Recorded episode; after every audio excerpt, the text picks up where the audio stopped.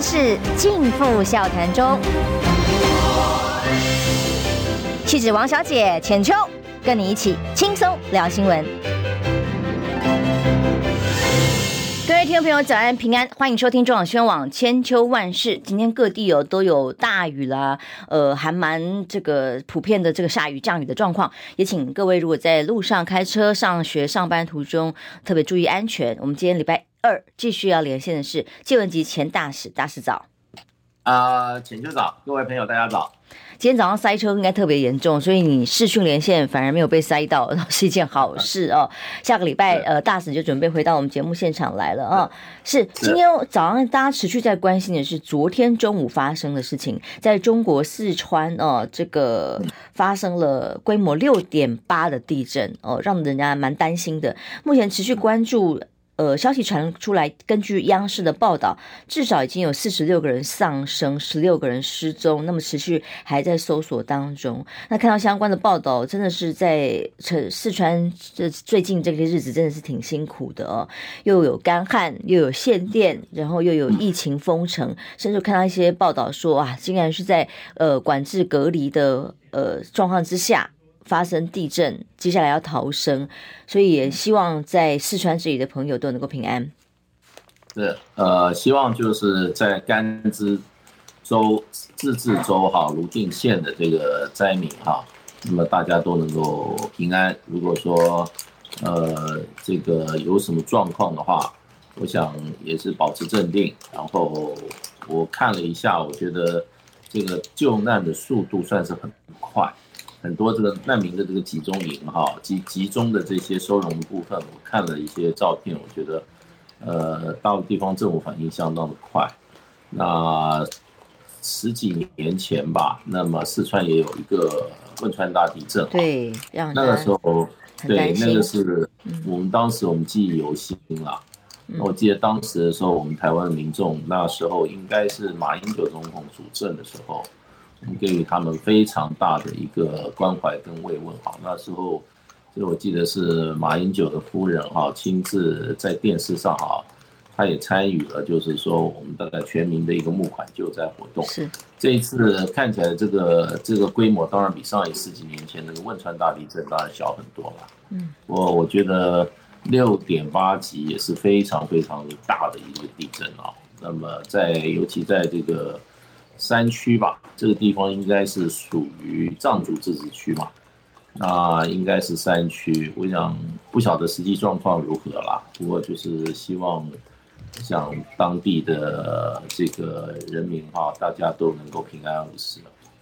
对，在人道主义的前提之下哦，民党政府不要再分什么红蓝白绿。各种颜色了哦，人道主义精神之下就是持续的关怀。那如果真的有需要协助的地方，大家应该是要互相帮助的哦。那么持续就关心当地四川的消息，因为之前有过呃汶川大地震的经验，所以大家会特别的担心这个地方是不是真的很容易地地震平人哦。那目前呃根据中央。中央电视台的报道，我们持续关心相关的后续消息。好，我们现在来看看国际上的消息哦。今天呢，有几个国际消息还蛮受关注的。第一个当然就是特拉斯，我常常不小心把它念成特斯拉，就是看起来就是一个典型的英国贵族形象的外交大臣哦。特拉斯当选了保守党的新党魁，成为呃继铁娘子柴切柴切夫人以来啊，等于是第三位的女性首相。那怎么观察？哇，他一上来，因为他的政见就是要减税啊。面对英国，因为今天好几个消息都很受关注，比方说 OPEC 产油国已经宣布他们要减产。拜登去拜会，说告诉他们希望增产，就他们要减产，这代表着全球油价还要飙涨。那俄乌战争的能源的危机持续的在发酵当中。那英国首相这位新任的首相一上来，先宣布的是要减税的。那么怎么解决能源问题等等，接下来将是他最重要的课题。嗯，其实说老实话，我并有两位候选人嘛，我比较支支持另外一位苏纳克，印度裔。对对对，我比较支持他，因为我觉得理性的选择应该是苏纳克。为什么？他是一个很年轻的一个一个一个一个一个政治人物啦，可是他会获得呃，其实就是说他国会议员同僚里面广泛的支持啊，是因为他的能力。他担任财长的时候啊，他事实上展现他这个这个治理经济财政问题、国家经济财政问题的的的能力。那么，而且他对于当时的这个这个江省首相啊，一些呃怎么讲呢？一些很奇怪的作为哈，他展现出了一个道德勇气。尤其对派对门的时候啊，苏纳克他是出来呃站在这个这个是非哈正义的角度上来跟这个江省哈做正面的对决。其实他是一个，我觉得他从实际的这个。呃，能力哈，施政能力跟他的这个这个政治原则上哈，我还蛮我还蛮我还觉得他给我印象蛮深刻的。那么事实上，在呃英国国会哈这个保守党相互的同僚中间，他是比较受欢迎的，也就是跟他有切身接触的人啊，对他是比较支持。那现在当选的特拉斯啊，事实上。他一开始也不是很特别看好的，嗯，可是他不是特别看好的，其中还有其他几个候选人，事实上，当时比他比他啊更受欢迎。可是这次英国很奇怪，保守党当时有三四个，因为他是投了好几轮呐，一轮一轮的投。一开始的时候，比如说有五个，最后投下来剩下三个，最后剩下两个，啊，最后两个以后，最后一轮不是由。这个英国国会里面保守党议员相互投票，而是由什么英国保守党的党员来投票，所以这个党员投票结果就跟这个议国会议员英国国会议员保守党议员投票的结果就有一个落差。本来领先的苏纳克呢，在全民，也就是说这个保守党党员的这个哈呃全体的投票，他就败落下来。那么。最大的原因，我想，我不晓得英国媒体怎么讲，不过大家我们的看法都是，就是因为种族的原因，因为苏纳克他是印度裔，没错，而且长得有的印度裔，他经过两代啊、三代啊，他可能他就不像那么印度裔了。可是这个苏纳克哈，以外形一看就很清楚是非常印度人，可是他是在英国出生长大的，然后他的家庭的背景也。也是蛮强的，然后他也是受了英国最好的教育哈，那么最后还是因为种族因素降下来，那所以我觉得，呃，特拉斯没什么好，没什么好高兴的，他是等于说是保障名额，就是因为他是英国人，他是这个正统的英国人，苏纳克条件比他好，能力比他强的，就是因为这个肤色不对啊，没选上。可是我昨天看电视看蛮蛮多的，就是因为 CNN 很奇怪，很重视英国这个哈，呃，首相的选举，把它当做国际大事来报道。其实我觉得美英国的首相现在对国际政治啊，呃，没有什么影响。我觉得他上来以后，顶多影响一下英国政治啊。那么英国现在已经连他的这个国力啊，经 GDP 已经被印度都超越了，他现在是世界排名第六吧，根本就。前三名都前五名都不在里面。不过，因为现在还在持续脱欧的很多程序里头啊，嗯、这个纠纠缠缠的很多的规定还没有谈判完成。嗯、这个接下来其实对欧洲已经重创的情况之下，不知道还要纠缠到什么时候。现在欧元跌，英镑跌，美元却创了二十年新高。英国相对当然弱势很多。嗯，其实我我对欧洲目前的看法，我就觉得他们的那个领导人哈。主要的领导人，因为欧洲现在好像看起来是个集团嘛，那各领导人之各就是说，就是几个首要领导人可以决定欧洲的命运，在欧盟的架构之下。那我我前一阵子对欧洲的这些领导人啊，大国的啦，德法意啊，然后还有英啊，这些领导人，我认为他们就是说智慧不够。那我后来最近的观察，我觉得他们不是智慧不够，他们是智商太低。我觉得，我觉得做了很多让我这个观察者觉得无法、无法、无法理解，从理性的角度无法理解的事情。那英国现在这个特拉斯哈，他这个昨天我看他呃选上以后啊，喜形于色，他不晓得怒会不会怒于色，他是喜形于色，非常非常的高兴，没有什么好高兴的。个人是可以高兴，可是英国现在处境我看那么高兴，然后立刻就宣布他的政见，宣布他政见很简单，也不过就是减税嘛。对呀、啊，这个时候减税，经济雪上加霜，怎么个因应法？其实是真的，呃，等着看啊，真的的确是这样。对啊，你你减税的话，也就是说你的福利措施的钱就没有了。没错，因为欧洲像英国这些都是比较偏这个社会主义政策，它社会它的社会政策都是比较社会主义的，也是有比较多的社会福利啊项目，相对比较啦，相对比较，我想可能比我们台湾还好，因为它一定有很好的这个失业救济金、养老金啊这方面它都是很完备，失业救济金的话都不会跑掉，那公益制度更不要讲。英国的公益制度，也就是对于我们的全民健保，实施比我们台湾的还要早很多年了。嗯，那这些都是说穿了都是些社会主义政策。是，那你减税的话，你政府钱不够的话，那你最后你你停止的项目，对不对？排挤的效应是什么？就是、对，就是人民的社会福利计划啊。没错。那你在一个经济往下降的时候，你在老百姓生活越来越比较困难的时候。你又要去裁减这些社会福利政策的话，那你是，你到底是什么意思？你是把老百姓呃的生活放在第二位吗？你想追求的是什么？另外，他又有很多这些哈，要增加军费的计划，他认为英国受到了很大的威胁嘛，外来威胁嘛。我看到北约啊，经济版图等是。对啊，少讲两句话，少往少往基辅跑，嗯，你的你的军费就不需要增加了，对不对？你的国外外部危机是你自己惹出来的，你惹出来以后，你就说我要增加军费，所以你的这个，我觉得他一开始，我觉得他这个政策，我就觉得注定失败。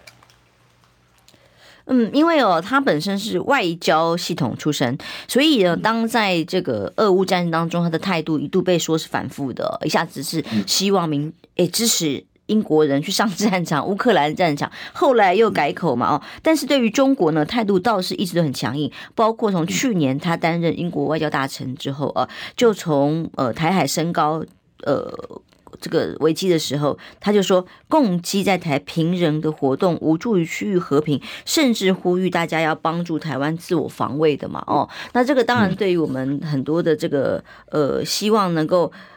促进两岸更危险的一些这个声音里头来讲，如何帮助这是关键。那么对于呃反中的立场来讲，这也是特斯特拉斯可能接下来对于国际间局势非常重要的一个风向。我想他应该会是跟他的前任那个 Johnson 哈走同样的外交路线。那么一般预测他可能会更激进一点。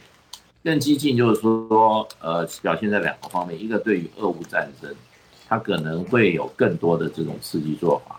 呃，很多人预测他可能上任不久，他马上要去基辅去朝圣，那么去刷存在感，因为江省去了三次，嗯，那么他不去，我想也说不过去，我想他迟早会去，就是对俄乌战争啊，是继续啊，表示这个哈，英国的这种哈，呃，没有道理的支持了。没有道理的支持，不管是给钱呐、啊，给给武器啊，都都跟美国来比的话不遑多让。那另外一个就是对中国的政策，我想这个江森本来一开始对中国大陆还是采取比较务实的政策，因为英国现在尤其他要保持他的经济稳定啊，他很需要一个外来的投资，另外一个广大的一个哈。一个市场，这个都只有中国大陆能够提供。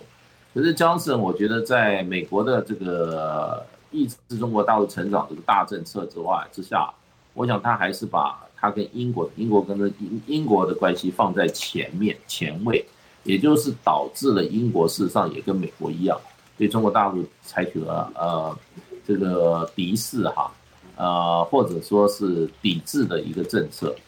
那我认为，呃，特特拉斯哈，他原来在他任内的表现，就等于说是英国，他是外交部长嘛，反中的急先锋了，他等于说是第一线部队。那现在他自己做的首相，我觉得他没有理由会会会有所改变。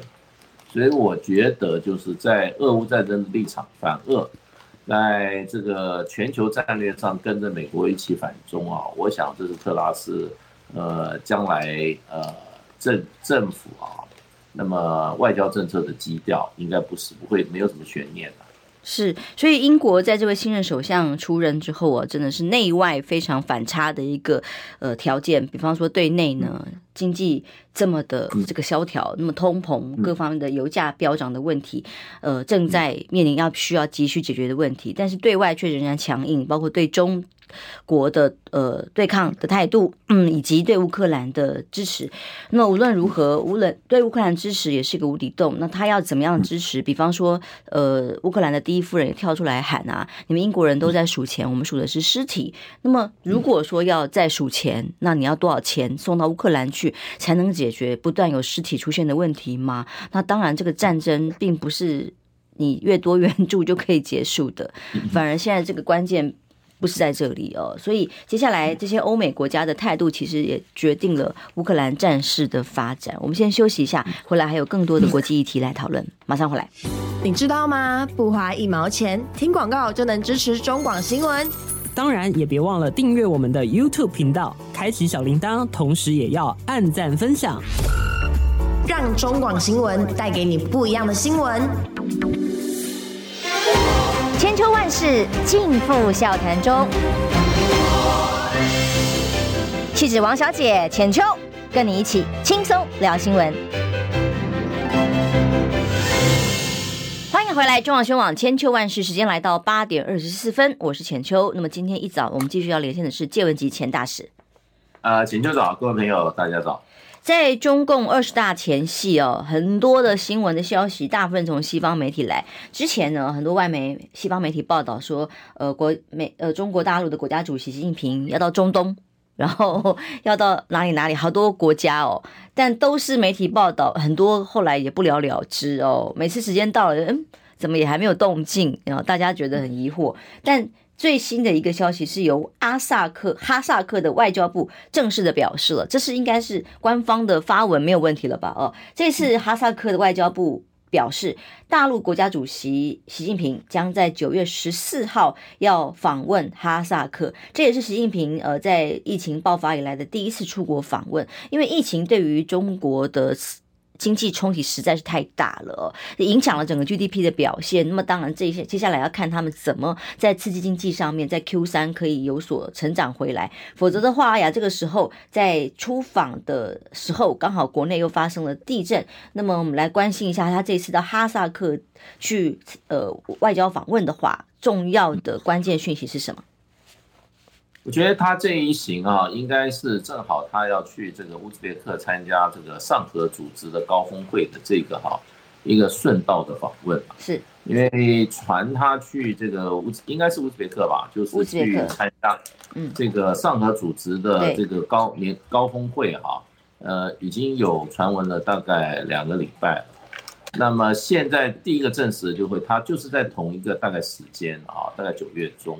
他既然要去哈萨克，哈萨克第一个政府做了正式公告话，那也就等于确认了习近平在九月中他会去中亚一带，那么最主要是去参加这个呃上合组织的高峰会。没错，九月十五号到十六号。对，九月十五号、十六号。所以我觉得他这个当然是正好顺道了。我想他应该会除了在上合组织乌兹别克，他也会。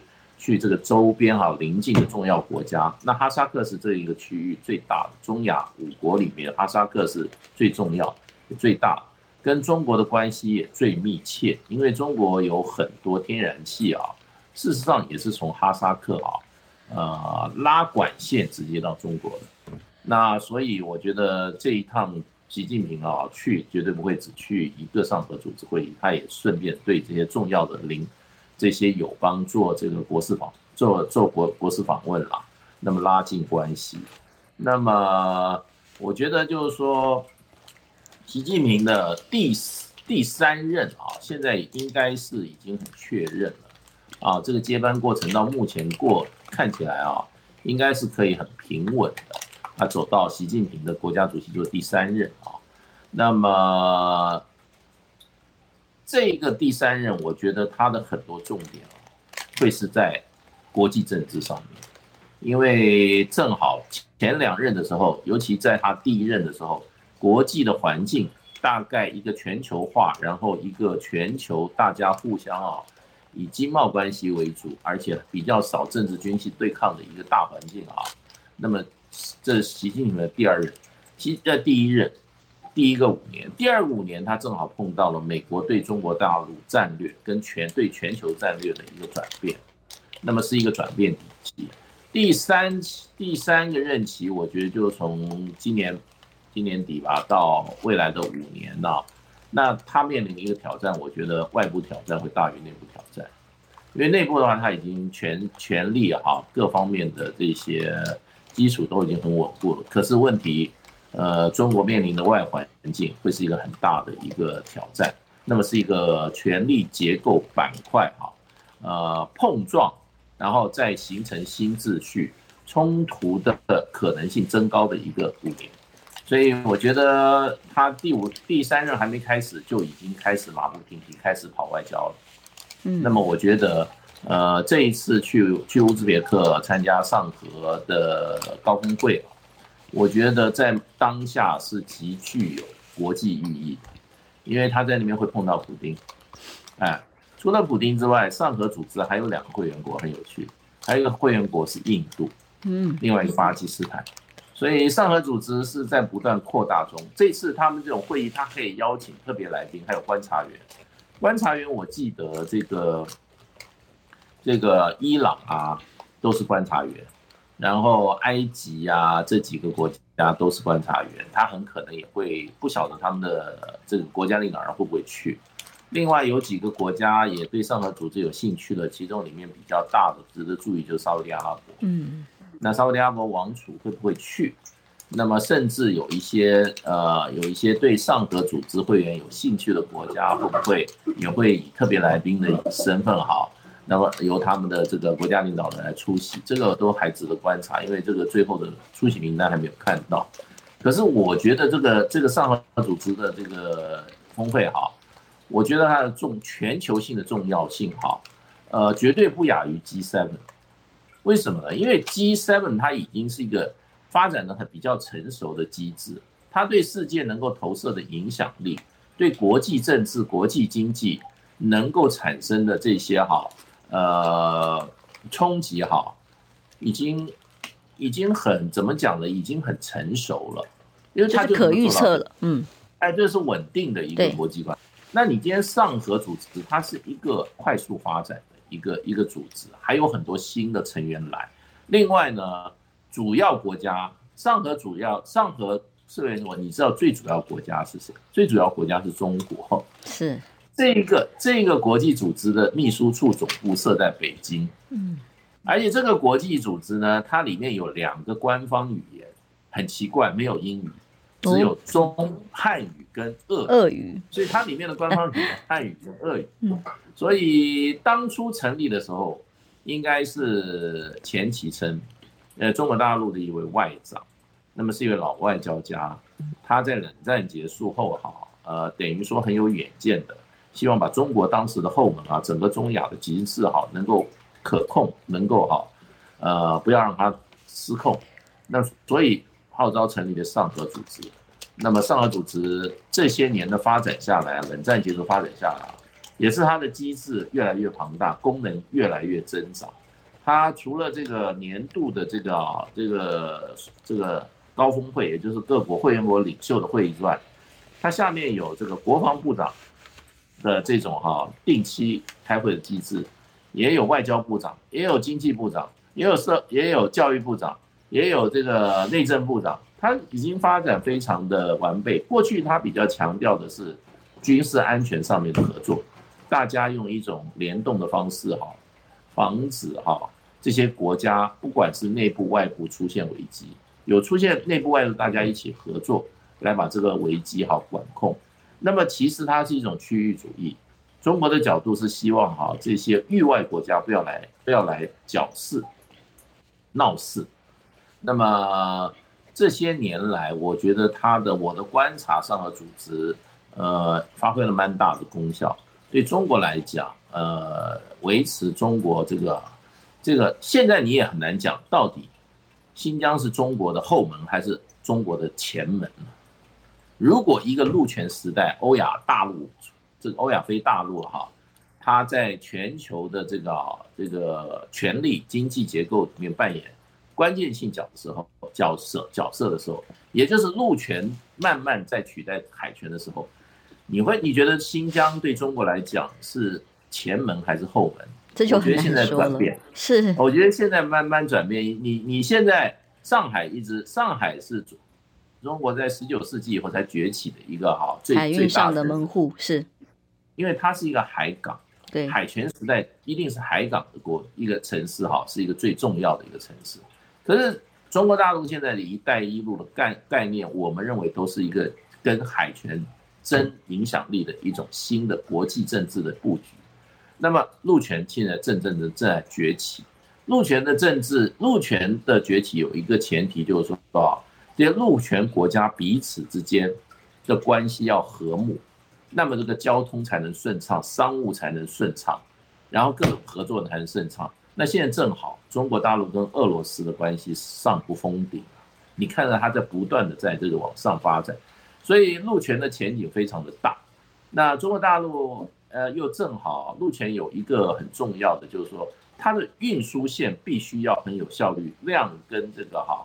时间哈都需要有竞竞争力，那正好铁路的开通哈，让这些商商路哈，那么能够怎么讲跟海运线来来抗衡？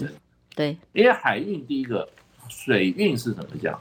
第一个量大，第二个怎么样？第三个它的它的价钱比较比较高，具竞争力，对，也花时间。可是可是它的时间比较长，你今天从东亚一个航线，一个货柜出去，可能到欧洲可能四十五天。是，那你现在这个中欧班列开了以后，你两两两两个两个星期就就过了，对不对？当然，它的成本到目前为止，成本中欧班列还是高于海运线，可是它时间上可以省，所以就变成各有利弊。可是我是认为，如果中欧班列它这个铁路路线好。能够更畅通，它的力量好，就是说能够发展的更大。你有新的铁轨，或者你有新的路线网络，对，那么会有你提升它的这个这个这个铁路的速度，好大提升的效能，对，效能，我觉得那个将来跟海运线的竞争力哈，我觉得可能会哈，呃，不遑多让啊。所以就变成路权真的出来以后，那今天新疆就是中国的大前门。那么，在这个霍尔果斯口岸，现在这个啊，中国的货去这个新疆口岸都是霍尔果斯。当然，将来这个有一个新的，就是这一次还有一条了，中吉乌铁路，中国到吉尔吉斯跟乌兹别克的铁路，现在出来的话，要中国的货物从如果从西部出出到这个，不管是中亚或者是往中东，从中东这条线，土耳其再上到上到这个欧洲的话。那又是一条很重要的一条。我们如果说大家比较熟悉的，就是一个什么，一个思路，没错，传思就是一个新思路。那这个东西就建在这些陆权国家，大家彼此的合作能不能去，就是说啊，能够就是说放捐弃前嫌啊，一切着眼于经贸跟各种社会还有政治的稳定啊，那么能够把合作的这个深度把它加加深的话，那这个陆权的。就俨然成型，大陆权的一个新的政治结构就俨然成型。那这里面中国就扮演非常重要的角色。那所以从这个角度来看，你说上合组织重不重要？因为它是中，这个这个这个整个的哈所谓的中欧班列，中国从从中国连云港开始往这个怎么讲？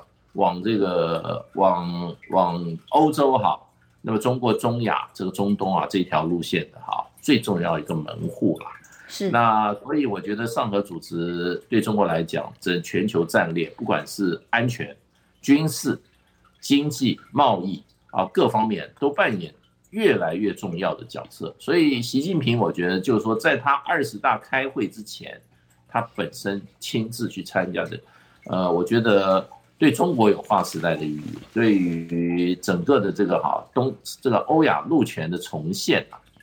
也就是说，呃成吉思汗帝国当时的一个全球化的重现啊。你看从元朝灭亡以后啊，这个欧亚就不通了，因为这个中间各国大家敌对嘛。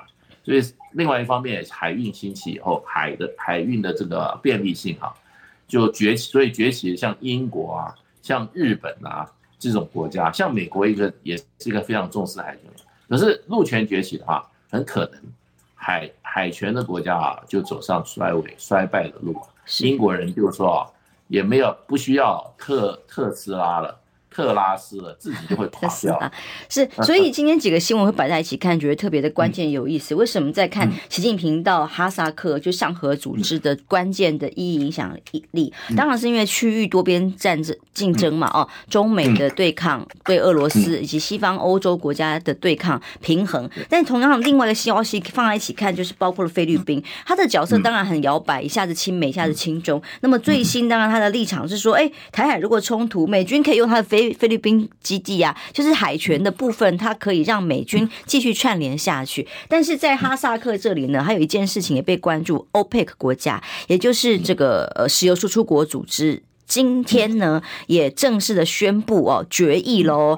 呃，今年的产量，每日的产量还会削减到十万桶。还记得拜登之前特别飞到中东去，大家的形容是颗粒无收嘛，就是希望沙乌地阿拉伯还有这些欧佩克产油国家能够增产嘛，然后让油价可以降。虽然现在美国国内自己的油价是降，但其他国家还有很多普遍的这个能源危机上却完全没有办法解决，这都是联动的关系，就所影响的。呃，比方说菲律宾跟这个哈萨克，您怎么看菲律宾如果开放给美国美舰可以停靠的 的重要的意义是什么？我我是觉得，其实从军事意义来讲，就不不大，不大。哎，两岸开战的话，美国不会接，不会涉 入。说的也是。啊，美国会跑掉。而且菲律宾的话，事实上离这个战场太近。那么，美国现在担心的是中国的东风飞弹系列。那么会对他的这些哈，在这些第一岛链以内的这些美国的船舰，尤其是航空母舰哈，造成很大的威胁。因为基本上它是跑不掉。如果真的要把它打沉的话，那么中国大陆的东风十七啊，事实上以它的精准度跟它射程，还有美国目前无法拦截的一个现实状况之下，美国不会，美国不会随便冒他这个军人的生命危险了，更不要说他来什么武力支援，因为。台湾问题不是美国核心问题，因为它不是美国领土国家领土主权完整的问题，对不对？也不会对美国造成重大的影响。那么，所以他不可能冒着跟中国一个核子大国啊发生核子战争的这个危险啊，跟中国在战场上啊为了台湾问题出兵。所以我觉得这个本来就比较虚了。那。我觉得菲律宾这个外长讲这话我也不意外，因为他是继承杜特利的外交风格嘛，是，不是呃有一点见人说人话，见鬼说鬼话，拿到好处拿到好处我就我就帮你说话，拿不到好处我就我就捅你一刀，这个是一个杜特利的外交风格。那小马可是我觉得他的本质是亲中的，亲中的原因他希望中国帮他发展。这个菲律宾的这个哈，呃，基础设施，菲律宾要经济发展的话，要中国大陆的一句话就是说，要呃发展，先开路。所以新菲律宾马可斯也，我看他见他跟王毅谈了一次，是啊，很深很深入。嗯，那么我觉得他是应该希望中国大陆多协助他在经济发展上，因为全世界现在你找美国说你帮我盖铁路，美国说。对不起，我自己铁路都盖不出来，然后帮你盖，对不对？你帮我修柴港，那那说，如果说我自己的加州长堤港我都没办法盖了，还还帮你盖，那你要你要这些东西，全世界都知道要找中国大陆，那可是呢，他又不会百分之百。那我觉得今天他的菲律宾驻美大使，我觉得应该在美国的一些威胁或者利诱之下，他就讲了这句话。那么威胁是什么？我觉得美国人常常是有威胁的。那么利诱是什么？这个就是美美美菲之间才知道，所以他会讲这句话。不过这句话讲下来是一个空话，没有什么实质的实质的作用啊。因为我认为两岸发生战争的话，美军根本不可能涉入。你就进驻菲律宾的话，我觉得美军美国会把他所有附近的部队啊撤离台海一千公里以外，在一千公里以外。所以，所以我觉得菲律宾应该也很清楚。那么讲这句话，我觉得实质意义不大。是好，嗯，不好意思，我们先进下广告休息一下，回来继续来谈谈这个周边区域的变化哦。台湾当然最近无人机的事情很热哦，军购还是在买，嗯、但只是大部分比例是买在美国需要的 雷达设备上。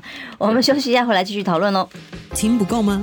快上各大 Podcast 平台搜寻中广新闻网。新闻还有精彩节目都准时推送给您，带您听不一样的新闻。中广新闻，千秋万世尽付笑谈中。气质王小姐浅秋，跟你一起轻松聊新闻。来，中广新闻网千秋万世，我是浅秋。今天继续连线的是我们接文吉前大使哦。我们在看整个国际区域呃版图上面，现在正在剧烈的合纵连横当中。嗯，那么。在中美的对抗里头，当然有经济层面，有呃军事的链接的这个和协防的角色哦，各种的变化。从菲律宾的一个表态，有没有其他的意义？刚刚大使觉得其实意义不大了哦，因为真的，如果万一台海真的发生冲突和危机的时候，他能够做的是什么？恐怕是有限。但是他的动作表态呢，是有一个象征意义啊。嗯嗯，我想美国。这个其实你实际看，其实卖武器最多而且最快、最干脆的，是应该是川普总统。是他在任的三年啊，他在任的这个过去三年时间哈，事实上蔡英文跟美国政府啊买了一百八十六亿的武器美金哦，一百六接近六千万六千亿台币啊。我跟你讲，民进党真的花钱不手软，又创新高啊！今年编列预算。哎，今年预算是两兆七嘛？是，我我觉得简直是，反正是花别人的钱不手软。他以为台湾老百姓真的是是是那个永远可以榨出榨出这个羊奶的羊啊！我依然被他宰的差不多了。可是花在美国的武器，我觉得是最荒谬的。因为台海第一次围台海这次中共围岛军演危机，蔡英文证明了他买了六千亿武器，通通一点用都没有，因为他选直接选择躺。他唯一的对策就是欺骗台湾人民说，对不起，没有飞弹没有打过我们头头上，结果呢，被发觉大陆飞弹就从我们台北的正上方飞过去。那另外一方面，其实最近这个刚刚要讲的无人机的事件哈，其实三个礼拜前，中国大陆就已经发表一篇一篇啊，就是说在网站上有一个新闻稿，就证明了所谓的双尾双尾蝎，中国大陆目前最先进的无人机。在当时围台军演的时候，曾经有我记得是三个架五个架次，已经进入到我们台东的呃呃东海湾以外，做了一个巡回的一个一个一个一个一个演练。那个双尾双尾蝎这个无人机，现在在世界水准上也是先进的，非常先进的无人机。是，它是察打一体，它上面可以吸收，可以装一千公斤的这个攻击性武器。你知道一千公斤就是一吨啊，一吨。它那个飞机，它那个那个无人机不是最近在在金门上面的那个民用无人机啊，那个军用无人机双翼展开有二十公尺啊，那非常大的一个无人机啊。然后呢，可以续航力三十五小时，然后呢，可以飞将近八千公里。所以它这个这个无人无人机，当时蔡英文政府又不吭气，不晓得是不知道还是知道故意不报。当时在花莲东花东外海出现，你知道日本派他的这个呃 F 十五阶的战斗机去哈所谓的半航，你知道飞到最后只好回去加油啊，因为 因为战斗机的这个续航力跟它的这个哈所谓作战半径小于这个双尾双尾双尾蝎啊。双尾蝎可以飞将近八千公里，持续持续三十五小时，查打一体。那他在那边飞了，因为日本的战斗机还要轮流，这这班回去再回去，然后再换一个飞机来这样子跟飞。那台湾都都不讲，其实中国大陆当时三个礼拜前，我看了我看了大陆那个公布的那个相关的新闻的哈影片啊，三个礼拜前就说了。不过昨天有个说最新消息是由我们国防部公布的，他说就是再度有一架，说难得罕见的被侦测到的是。过了海峡中线延伸线到西南空域的这个攻攻攻击是 BZK 零零七洞洞七洞洞七哦，无人机，他说罕见的被侦获。那么过去当然在金门这个是民间民用的小型嘛，你刚刚大使讲的，大大使讲的这个当然就是所谓正式呃军方的无人机已经再来到了台海中线。嗯，我觉得无人机，我觉得民进党政府根本就是儿戏啊。我跟你讲，民进党根本是束手无策。中国大陆的无人机是世界第一、第一、第一名啊，但是无人机大国啊，发展的速度之快啊。那这个金门的事情被炒的这样，我觉得就纯粹是纯粹是炒新闻，那根本都是基本上都是民用无人机。大陆这些啊，所谓的民民用无人机玩家，他是到金门去刷卡，打卡，你知道？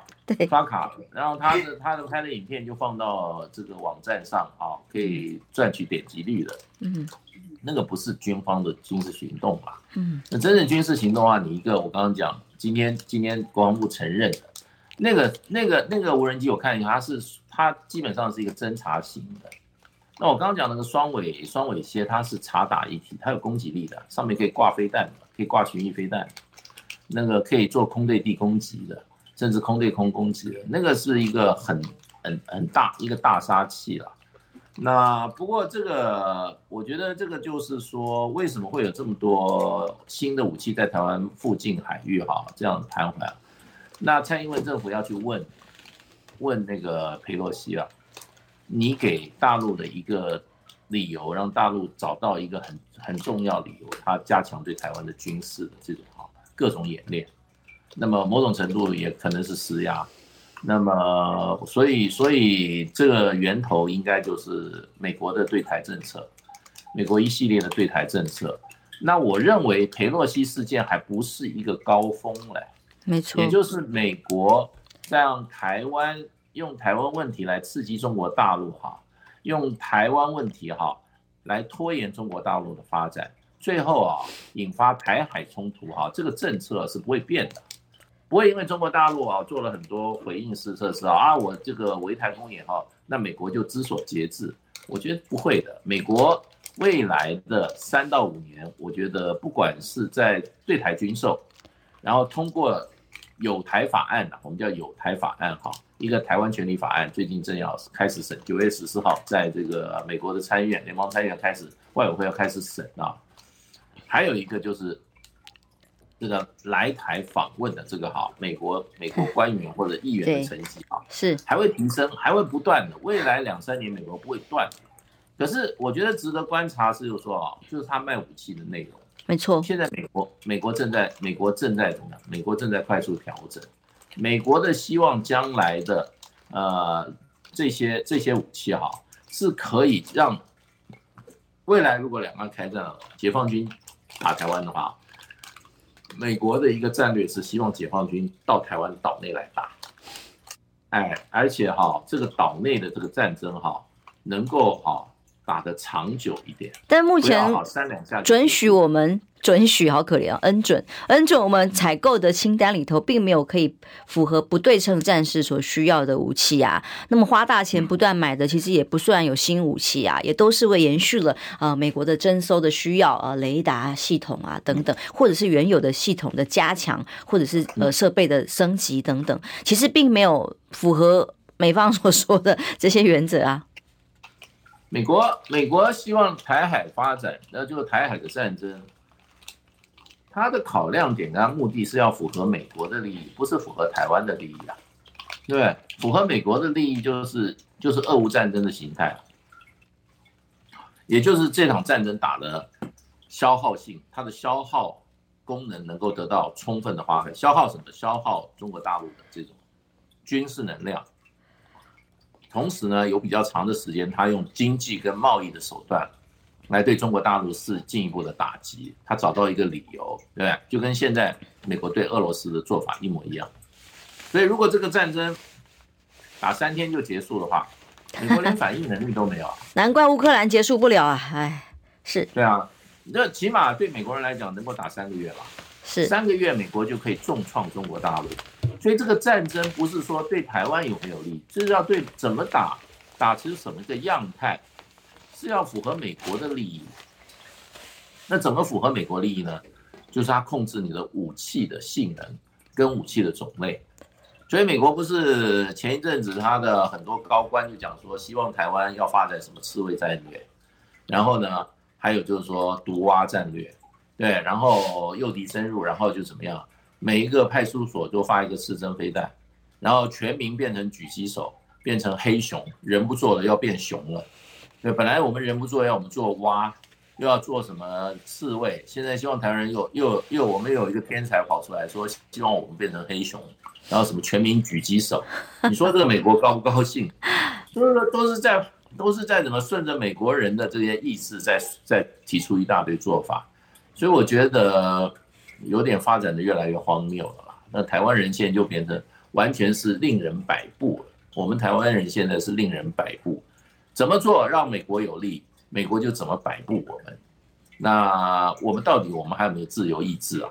我们到底我们还有没有独立思考的能力啊？